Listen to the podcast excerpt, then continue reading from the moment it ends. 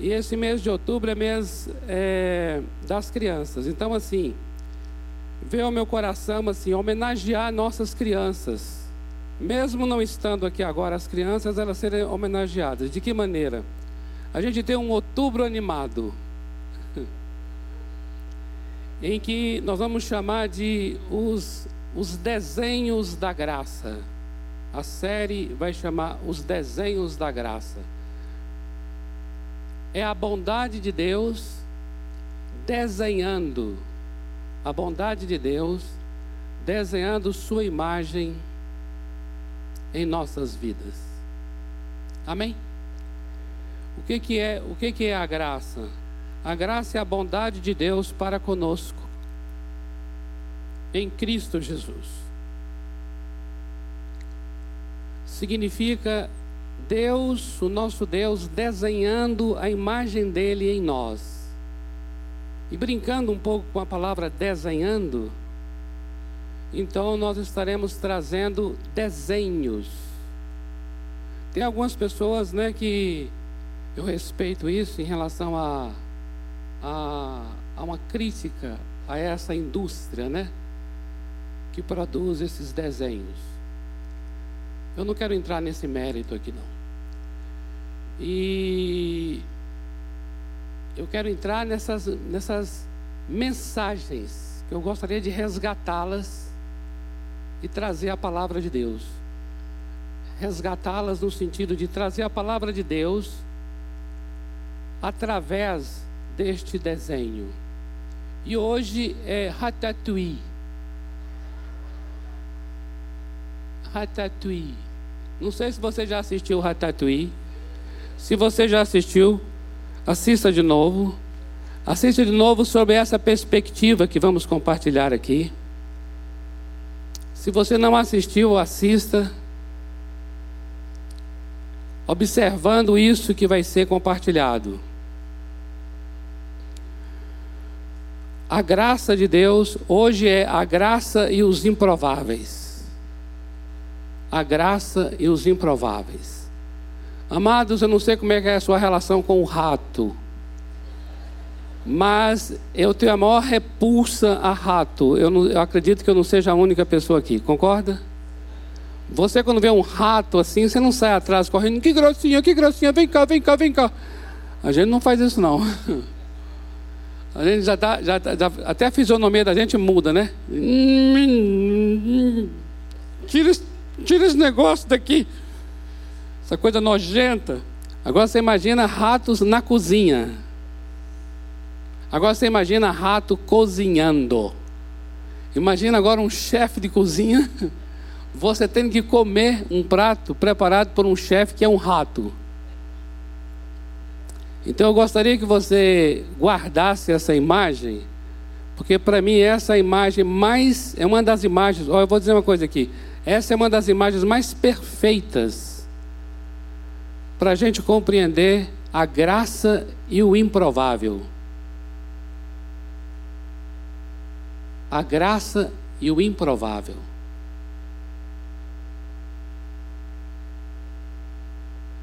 Baseado em 1 Coríntios, capítulo 1, versículos 26 a 29. 1 aos Coríntios capítulo 1, versículo 26 a 29, diz assim: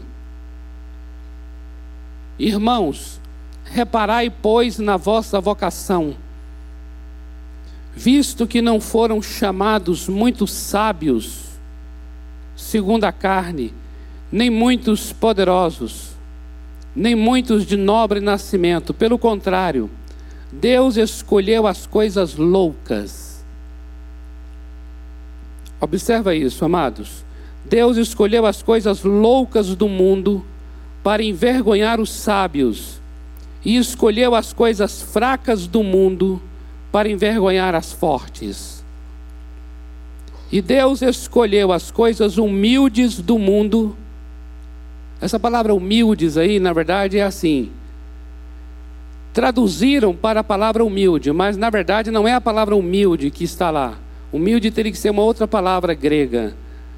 A palavra grega usada lá quer dizer sem família. Sem família.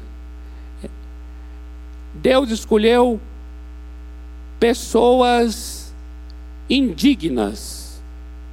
Esse é o sentido. Gente que não tem árvore genealógica. É esse o sentido de humildes aqui. Deus escolheu os sem família, que aqui foi traduzido por humildes. Deus escolheu as coisas humildes do mundo. E observa aqui. E as desprezadas, desprezadas. Por isso que eu digo a você que esse texto aqui, ele é perfeito para essa imagem aqui. Veja essa imagem aqui. Não há algo que mais seja desprezível do que um rato. E olha só o que o texto está dizendo: que Deus escolheu as desprezadas e aquelas que não são, aquelas que não são, para reduzir a nada as que são, a fim de que ninguém se vanglorie na presença de Deus. Amados, esse esse ratatouille, ratatouille é um prato, é um tipo de prato. Eu não sei se você já comeu ratatouille. É porque o som, o som, ironicamente, o som parece aqui em português da palavra rato mesmo, né? Rato, ratatouille. Mas não tem nada a ver uma coisa com a outra. Ratatouille é um, é um tipo de refogado de legumes, não é? Algo assim. Eu já comi ratatouille. Mas eu acho que não era o Ratatouille que o personagem Ego, que é o crítico gastronômico Anton Ego, comeu. Eu comi o, Ratatouille, mas eu acho que não era naquele estilo assim. Eu não me lembrei da minha infância, não. Como foi o caso do personagem lá, que remontou a sua infância. Mas existe um prato chamado Ratatouille. E essa é uma história tão interessante porque vai justamente buscar nesse universo submundo, que é o submundo dos ratos. E entre eles tem um chamado Remy, que é um sofisticado rato. Ele tem uma, um paladar e um olfato. E ele, desde pequeno, ele é apaixonado por cozinhar e inspirado num grande chefe de cozinha que é, é Gusteau, cujo lema era qualquer pessoa pode cozinhar. Qualquer um pode cozinhar. E aquele rato, então, ele tomou isso como um, um modo de vida dele e ele, de fato, entendeu que mesmo sendo um rato, ele podia cozinhar. E toda a história então vai desenvolver, eu não vou falar da história aqui, em que ele vai estar, é, de fato, tentando mesmo ser um cozinheiro e depois o talento dele é extraordinário para a cozinha e vai mexer com todas as pessoas.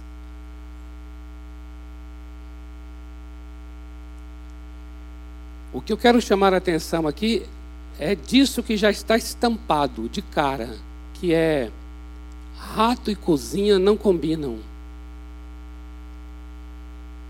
E não há nada que seja mais louco do que isto. Como o texto está falando aqui. As coisas loucas do mundo, Deus as escolheu para envergonhar as coisas sábias.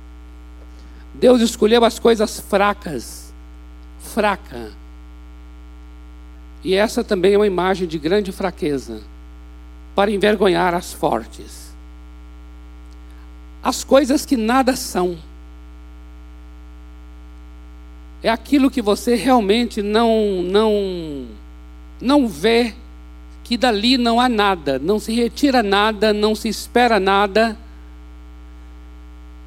O texto diz que Deus escolheu as coisas que nada são e esse nada são é o conceito que todos nós damos a alguém ou a alguma coisa, ou a algum negócio, ou a alguma família, ou a algum emprego, ou a alguma atividade, ou a alguma ideia que alguém teve, algum projeto, a gente chega e fala assim: isso aí, isso aí vai dar em nada. Então o texto diz assim: que Deus escolhe as coisas que nada são para reduzir a nada as que são. Amados, é interessante, porque o nosso Deus, observa, eu não sei se você já observou isso na Bíblia e também na vida, o quanto o nosso Deus, o nosso Deus, ele tem uma tendência, uma tendência muito forte para com as, as coisas que são marginais. Não sei se você já viu isso nas Escrituras Sagradas. O nosso Deus é um Deus que tem assim, eu estou falando tendência, é porque você observa que parece que o texto fala assim, ele escolheu. O texto está dizendo assim, Deus escolheu. Deus escolheu. E esse escolheu é uma decisão do próprio Deus, ele, ele toma isso como uma como algo que ele propositadamente, porque dizer assim, Deus escolheu, por duas vezes aparece essa expressão no texto que nós lemos. E, é, e essa expressão escolheu dá então esse sentido de há uma intencionalidade no nosso Deus, há algo proposital, porque é uma escolha dele. Então nós podemos observar, amados, que o nosso Deus, querido Deus, ele tem uma intencionalidade para com é, essa questão marginal, uma intencionalidade para aquilo que é pequeno, uma intencionalidade para aquilo que é insignificante, uma intencionalidade para com aquilo que é anônimo. É interessante isso. Você começa a observar na própria Bíblia o quanto estas, estas palavras aqui, coisas loucas, coisas fracas, coisas humildes, coisas desprezíveis, coisas que nada são, como elas são interessantes em todas as Escrituras, desde o Antigo ao Novo Testamento. Observa bem. Queridos, deixe-me dar uns exemplos aqui apenas para ilustrar. Para ilustrar. Deus escolhe um homem lá em Gênesis capítulo 12, chamado Abraão, e o transforma em Abraão. E Abraão significa pai de multidões. No entanto, apesar de ter mudado o nome dele para Abraão, Abraão, pai de multidões, o nosso Deus planejou que ele fosse pai de multidões, casado com a mulher estéril. E quando você observa, você vai observar que a esterilidade das mulheres na Bíblia é algo recorrente. O que, que é ser pai de multidões de uma mulher estéril? É trabalhar com uma terra seca, é trabalhar com algo impossível, é trabalhar com algo que é fraco, é trabalhar com uma ideia que é louca, é trabalhar com uma coisa que não tem sentido. Como é que eu posso chamar um homem e cujo nome dele é, é mudado para pai de multidões, sendo que a esposa é estéril? Observa, amados, a paternidade tardia de Abraão com uma mulher estéril já mostra e já demonstra a escolha do nosso Deus para com as coisas loucas e fracas. Escolher, escolher Abraão nesse contexto é um Deus que escolhe o que nada é. É um Deus que escolhe o que é desprezível para poder envergonhar, para poder reduzir a nada aqueles que acham que são alguma coisa. Observa um texto, olha esse texto, lá do profeta Isaías, capítulo 54. Não precisa você ler, eu vou ler só o verso primeiro que diz assim: Canta alegremente, ó estéreo. Observa isso. O Senhor Deus está pedindo que a estéreo cante. Agora veja o que ele vai dizer: Cante alegremente, ó estéreo, que não deste a luz exulta com alegre canto e exclama: Tu que não tiveste dores de parto. Porque, observa agora, porque mais são os filhos da mulher solitária do que os filhos da casada, diz o Senhor. Observa isso, amados. O nosso Deus, ele torna a mulher solitária, ele torna a mulher estéril numa mãe de muitos filhos. Ele fez isso com Sara, ele fez isso com Rebeca, ele fez isso com é, todas as mulheres através das quais o Senhor estabeleceu o seu propósito no nascimento de pessoas dentro, do, dentro da sua linhagem de bênção, foi através de mulheres estéreis. E o que isso já demonstrava é que o que iria acontecer seria pelo poder de Deus e não pela capacidade humana. Então isso já demonstra essa tendência intencional do Senhor para com aquilo que é colocado à parte, para com aquilo que é desprezado, para com aquilo que não é considerado. Nós podemos dar muitos exemplos na Bíblia, mas eu vou apenas citar mais um, que é, por exemplo, na escolha de Davi. Você viu quando o profeta Samuel vai na casa de Jessé para escolher o novo rei? O profeta Samuel, ele é até é, impressionado pelos irmãos, pelos filhos de Jessé, Abinadab, outros homens a quem o profeta julgava ser o rei. E aí o Senhor Deus falou assim: Não, não, não. Você julga a aparência, mas eu vejo o coração. E aí pergunta assim: Tem mais algum filho aqui? Aí, aí dizem para o profeta: É, tem, né? Mas é, é um, é um menino. Onde é que ele está? Está lá no campo, está cuidando das ovelhas do pai. Então vai chamá-lo. Aí vai lá e chama.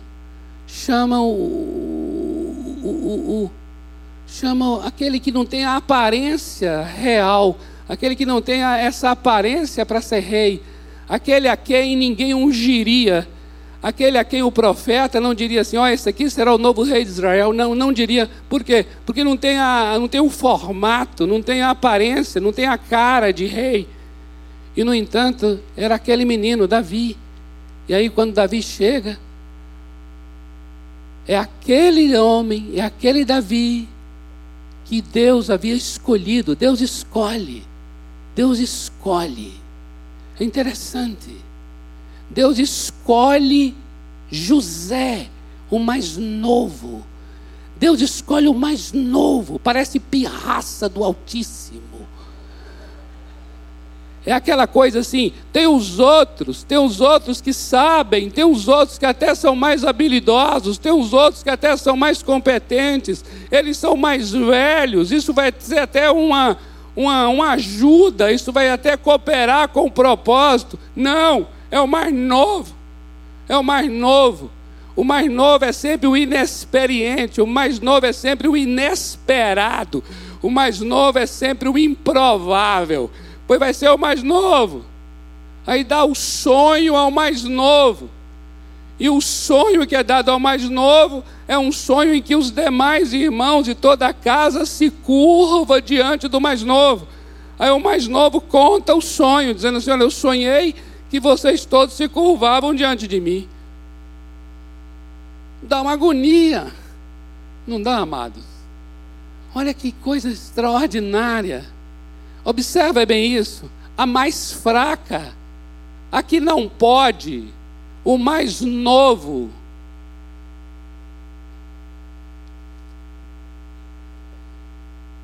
Observa que são características que não estão dentro daquilo que é o esperado, dentro daquilo que é o formato, talvez padrão, mas é sempre uma coisa que escapa. É sempre algo que está fora daquilo que era o talvez o, o, o que todo mundo já aguardava que fosse. Observe, por exemplo, o próprio ministério do Senhor Jesus Atenta para o ministério dele. Olha esse exemplo do ministério de Jesus, amados. Queridos, o Senhor Jesus nasceu numa cidade chamada Belém.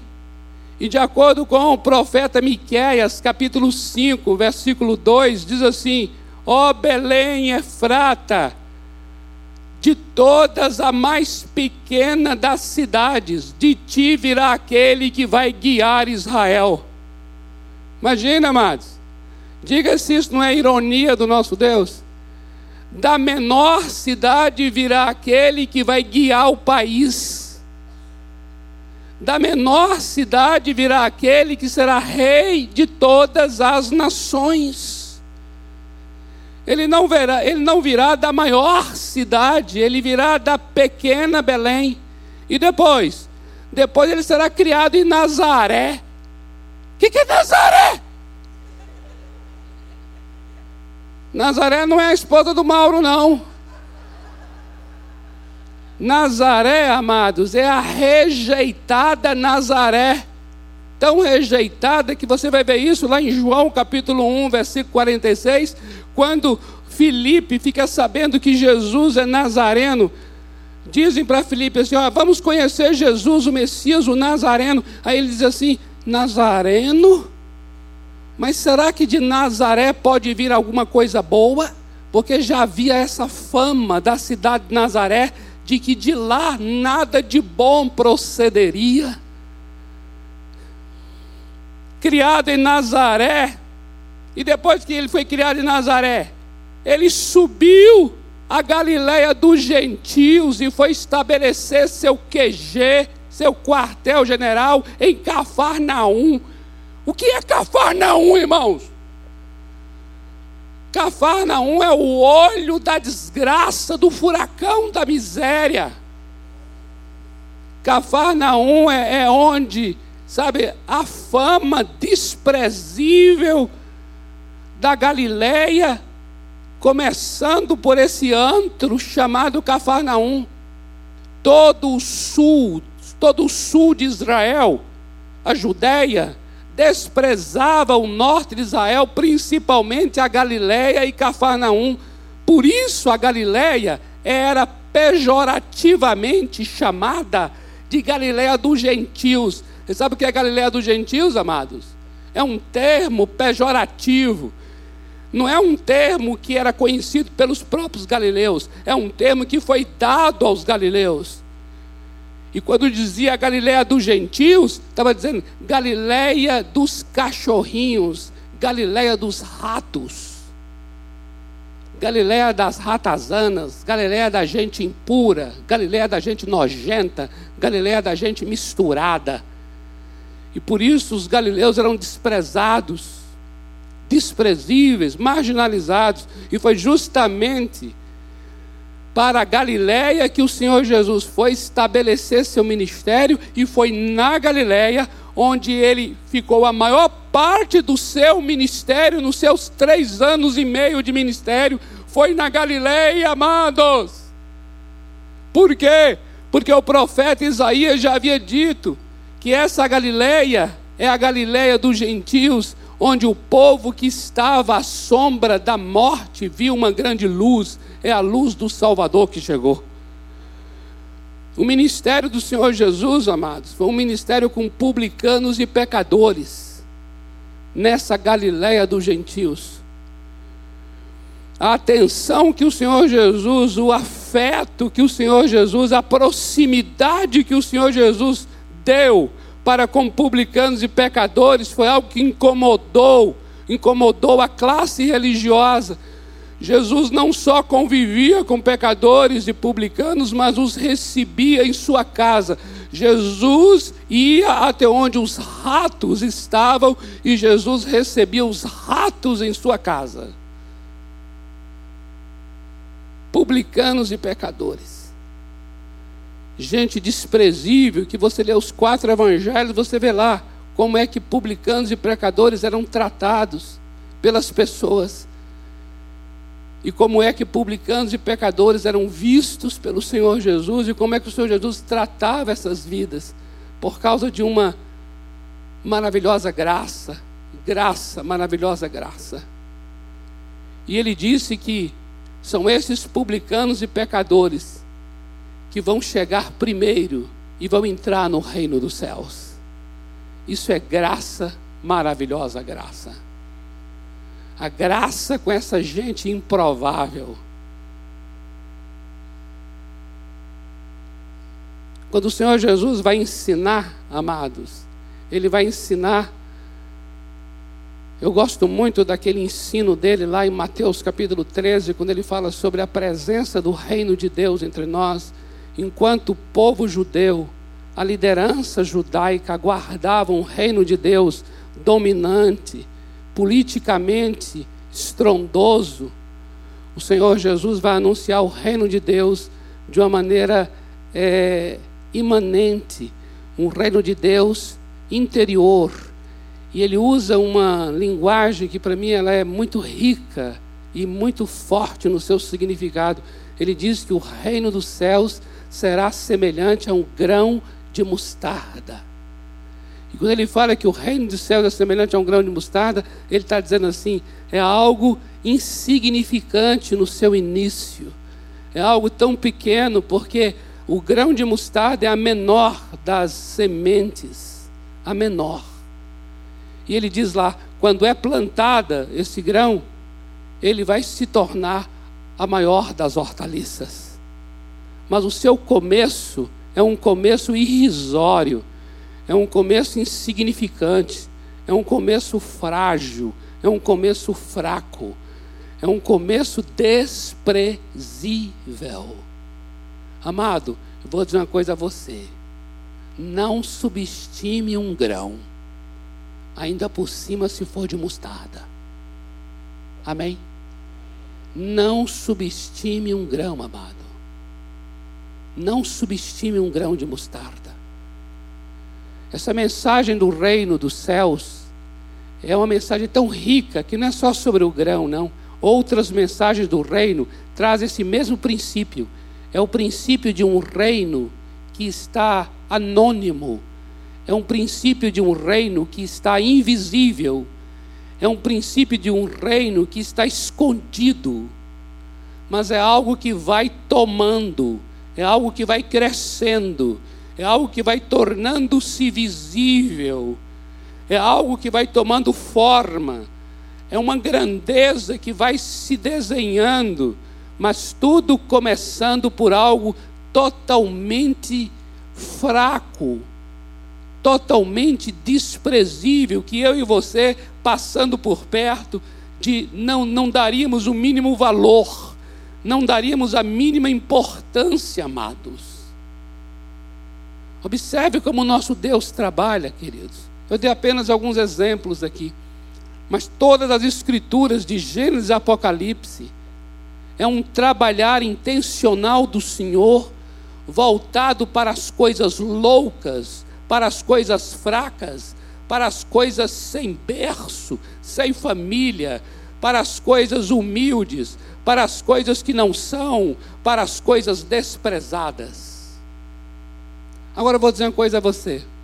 Isso não significa que o nosso Deus, Ele só ama estas coisas, como se Ele fizesse uma opção preferencial pelo que é feio, como se Ele não gostasse do que é bonito como se ele desprezasse o que é habilidoso, a pessoa inteligente, a pessoa rica, a pessoa capaz. Não, amados. O que o texto está nos mostrando é algo muito forte que eu quero chamar a atenção de vocês agora aqui. Quando Deus escolhe o que é louco, quando Ele escolhe o que é fraco, o texto é muito claro para dizer que é para envergonhar. Então observa que existe ali um sentido de por que é que o Senhor escolheu o que é desprezível. É para envergonhar. Esse para envergonhar dá o seguinte sentido: de que ele escolhe a coisa fraca para quebrar a soberba. Entende isso, amado? Ele escolhe a coisa louca, é para quebrar o orgulho, quebrar a jactância, quebrar a empáfia. E a maneira como o Senhor quebra o orgulho daquele que se acha, a maneira como o Senhor envergonha aquele que quer se vangloriar, é Ele, é Ele escolhendo alguém tão fraco e através dessa pessoa tão fraca, fazendo algo tão extraordinário, amados.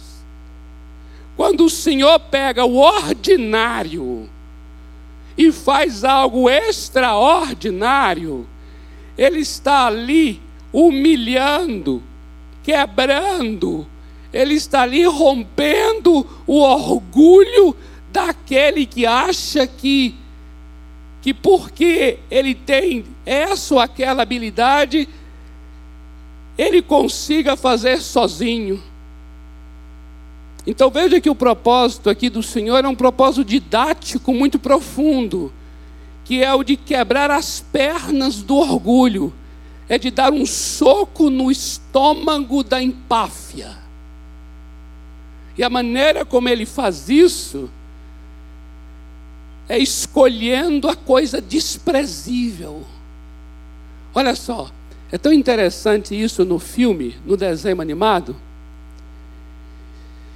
que existe um crítico gastronômico lá, que o nome dele é Anton Ego.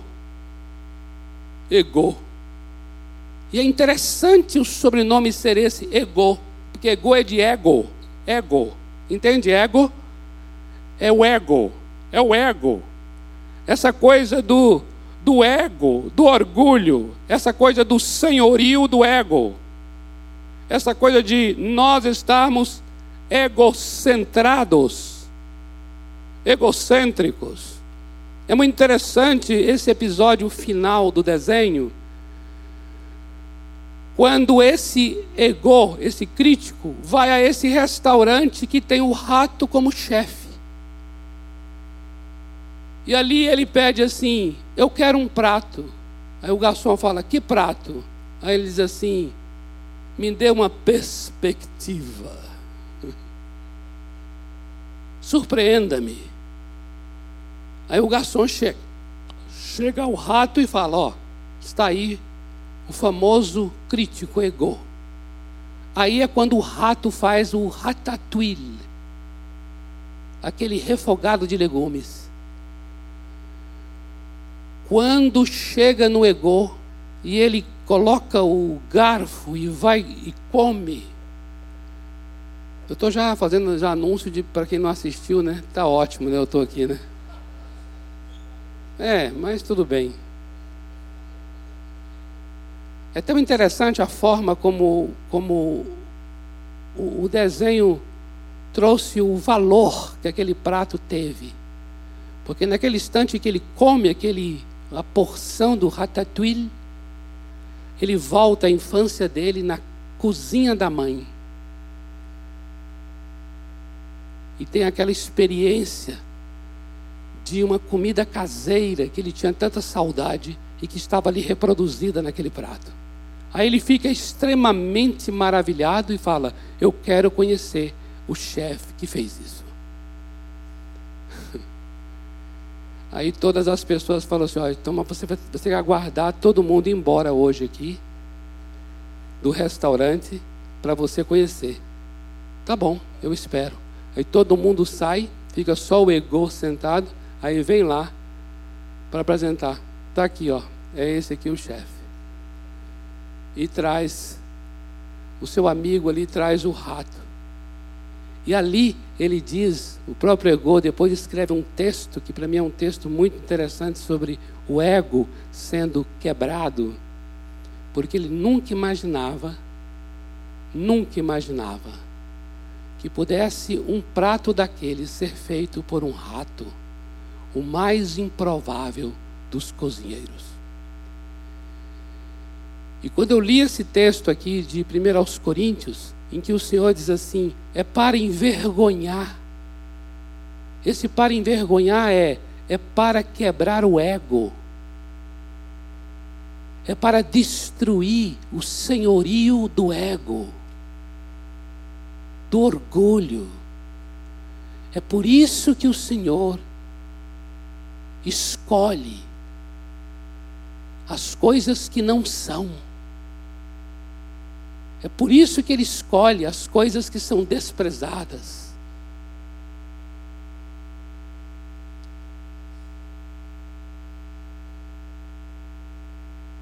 E isso não é outra coisa senão graça, graça, graça, maravilhosa graça. Amados, esse texto que nós lemos, ele é o encerramento de uma pregação de Paulo sobre a cruz. O texto que nós lemos aqui em 1 Coríntios, aqui agora, ele é o encerramento da pregação de Paulo sobre a cruz. E sabe o que ele está dizendo sobre a cruz? Paulo está dizendo assim: Eu fui salvo pela palavra da cruz. Eu fui salvo pela pregação da cruz. E sabe o que é a pregação da cruz? É a pregação da loucura, é a pregação da fraqueza, é a pregação da coisa ordinária, é a pregação da coisa indigna, é a pregação da coisa desprezível é a pregação da coisa que não é. A cruz de Cristo, amados, para aquele tempo do apóstolo, para o mundo judaico, para o mundo romano e para o mundo grego, observa isso, para o mundo judaico, romano e grego, cruz, cruz é símbolo, sabe de quê? De vergonha, é símbolo de fraqueza, é símbolo de tolice e loucura, é símbolo de coisa ordinária e indigna, é símbolo de gente podre, é símbolo de gente assassina, de ladrão, é símbolo de coisa desprezível, repuls, repugnante. É isso que cruz. Hoje, quando a gente tem uma cruz, muitas vezes vazia, de, de cristal, de pérola, de não sei outro material. Mas, de alguma maneira, amados, nós estamos muito distantes do significado que era cruz para aqueles dias. Cruz é um símbolo de maldição. Eu sei que nós hoje colocamos a cruz como um símbolo cristão. Eu sei, eu sei. Eu não vou censurar ninguém que use uma cruz jamais, porque para nós tem um outro significado. Mas cruz para aqueles dias, amados, é símbolo do que é maldito, e o que é maldito é desprezado, o que é maldito é desprezível. Eu diria que um rato é até digno diante da cruz, do quanto a cruz é nojenta para o mundo judaico, para o mundo romano e para o mundo grego. Pois observe bem o que a palavra de Deus está dizendo: que foi por essa mensagem da cruz, foi pela palavra da cruz, que nós fomos salvos, porque a cruz pode ser loucura para quem não entende, mas para nós é poder de Deus. Isso é tremendo, amados. Observe então agora que aprove a Deus nos salvar pela fraqueza do Calvário. Aprove a Deus nos salvar pelo ato desprezível do Calvário. Então aquilo que é desprezível e vergonhoso se tornou agora o nosso motivo de orgulho e glória. Aquilo que é um símbolo de maldição veio se tornar bênção para nós. Aquilo que é um símbolo de perdição veio se tornar motivo de redenção e resgate para nós, amados. Deus escolheu, Deus escolheu a cruz, Deus escolheu esse instrumento da cruz. Deus escolheu a cruz porque Ele escolhe o que é louco ele escolhe o que é louco para envergonhar o que é sábio. Ele escolheu a cruz porque ele escolhe o que é fraco para envergonhar o que é forte. Ele escolheu a cruz, amados, porque Deus escolhe as coisas humildes, sem família, sem berço, as desprezadas, as que não são, para reduzir a nada aquelas que são. Hoje nós estamos aqui hoje celebrando vida eterna por causa da cruz do Calvário, amados. Então isso é, isso é, isso é tremendo. Isso é tremendo. O nome disso não é outro nome senão graça, graça, graça, maravilhosa graça. Amém? Glória a Deus. Nesse ambiente da graça, e nesse reino da graça, e nessa manifestação da graça, não há como você dizer assim: ah, eu não posso, ah, eu estou desqualificado, ah, eu não sei. Ah, como poderei eu fazer isso? Ah, eu me sinto tão assim, tão assado, amados. Onde houver essa fraqueza, haverá o poder de Deus para manifestar sua graça, porque o poder de Deus se aperfeiçoa justamente na nossa fraqueza. Amém?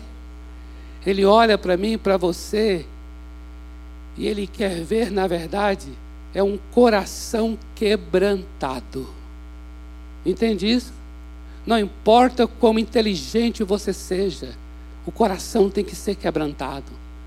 Não importa quão rico você seja, quão habilidoso, quão capaz, é um coração quebrantado. A palavra de Deus diz assim, lá em Salmo 51, versículo 17: Um coração quebrantado o Senhor não desprezará. Esse é que é o princípio. Quando ele fala a coisa louca, a coisa fraca, a coisa humilde, a coisa desprezível e a coisa que nada é, ele está falando para nós assim: tenha um coração quebrantado, tenha um coração humilde. Porque o que pesa não é se você sabe ou não sabe. O que pesa não é se você tem ou não propriedades, conhecimento. O que pesa é se o seu coração é quebrantado. Um coração humilde, um coração que se humilha. É esse o princípio. Observa isso. O que está por trás é o coração humilde. Em 1 de Pedro, capítulo 5, versículo 5, o Senhor diz muito claramente: Eu resisto àquela pessoa soberba, egocêntrica, mas eu dou graça àquele que se humilha. É esse o princípio que está por trás. A graça é para aquele que se humilha. Eu não quero aqui, com esta palavra, valorizar o que é desprezível. O que eu estou mostrando é: Deus escolhe as coisas desprezíveis para envergonhar os que se orgulham. O que estamos então, na verdade, dizendo é: Deus está à procura de corações quebrantados, gente que se humilha. Esse é que é o princípio para que a gente receba graça, graça, graça.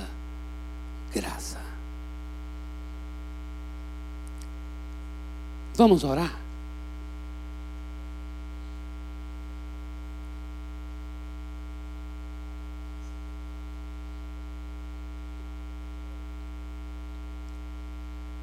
A gente pode cantar esse canto de novo, da graça? A Beatriz pode dançar? E eu posso sair daqui, né?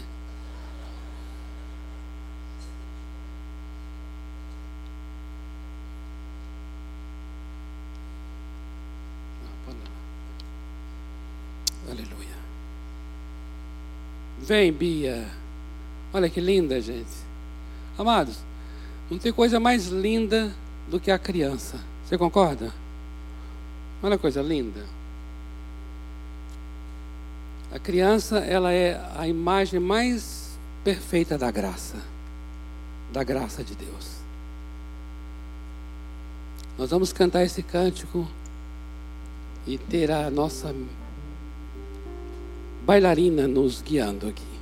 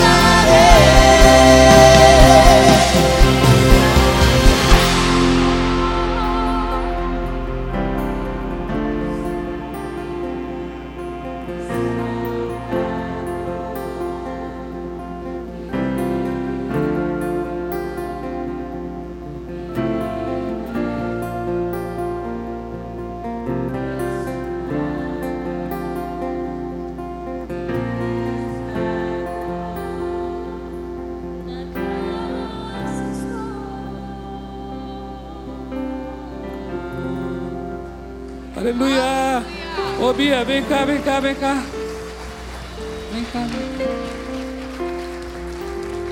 Que graça, meu Deus. Vem cá você também, vem cá, vem cá. Sobe aqui. Amados, olha só. Me diga, me diga se aqui não é um exemplo assim daquilo que é mais fraco, mais frágil. Não é verdade? A gente tem o hábito de cumprimentar os adultos, mas não cumprimentar as crianças. Não é verdade? Por quê? Olha que coisa interessante. E aí o Senhor Jesus chega, resgata isso, né? Resgate, viu o resgate?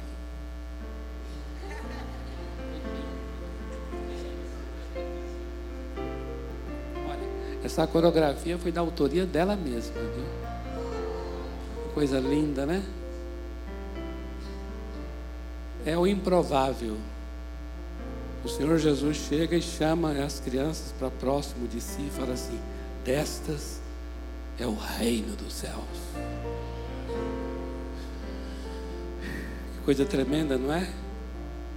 Criança, criança sempre foi algo marginalizado, colocado de lado. Nunca foi assim considerado. Mas graças ao Senhor Jesus Cristo, Ele resgatou o lugar da criança o lugar da criança. Louvado seja o Senhor. Nós somos ministrados pelas crianças. Nós temos que abrir nosso coração para as coisas que Deus vai fazer nesses dias através das crianças. Teus filhos vão surpreender você. É justamente o improvável. Quando você chega e fala assim: olha, não, não, é só uma criança, é só uma criança. Ou você vai ver, o Espírito Santo vai encher essa criança e vai trazer palavra de Deus, cura, milagre, prodígio, maravilha, através das crianças. Louvado seja o Senhor. Eu pedi que a Bia ficasse aqui, que eu quero orar por você, segurando na mão do improvável. Amém? Pai amado, nós te louvamos te louvamos pela tua palavra, te louvamos pelo teu modo de agir. Tua maneira de agir é diferente da nossa. Teus pensamentos são mais altos que os nossos pensamentos. As prioridades do Senhor são diferentes das nossas. Teus valores são outros. Pai, eu abençoo cada um neste lugar para que tenha as prioridades do Senhor, os valores do Senhor, o olhar do Senhor. Queremos ter teu olhar, teu olhar. Queremos ver, ver as pessoas que estão tão próximas de nós, aquelas com as quais nos encontramos na semana. Queremos ter um olhar humilde, um olhar humilde, um olhar de respeito, um olhar de honra um olhar, um olhar, um olhar de redenção. Deus dê a cada um de nós um olhar redentor, um olhar redentor. E o olhar redentor é o olhar do Calvário, é o olhar, é o olhar onde o Senhor olha para o que é desprezível e vê ali algo digno. O olhar redentor é o olhar que olha para as coisas humildes e vê ali coisas extraordinárias. Dá-nos esse olhar redentor. Dá-nos esse olhar redentor. Queremos ver as crianças com esse olhar redentor. Queremos ver as pessoas com as quais cruzamos nas ruas com esse olhar redentor. Livra-nos desse julgamento maldito que fazemos a respeito do outro. Tu és o Deus que usa a coisa louca para envergonhar o sábio, que usa a coisa fraca para envergonhar as fortes. Nesta noite, Senhor, em nome de Jesus, dai-nos um olhar, um olhar redentor, um coração redentor.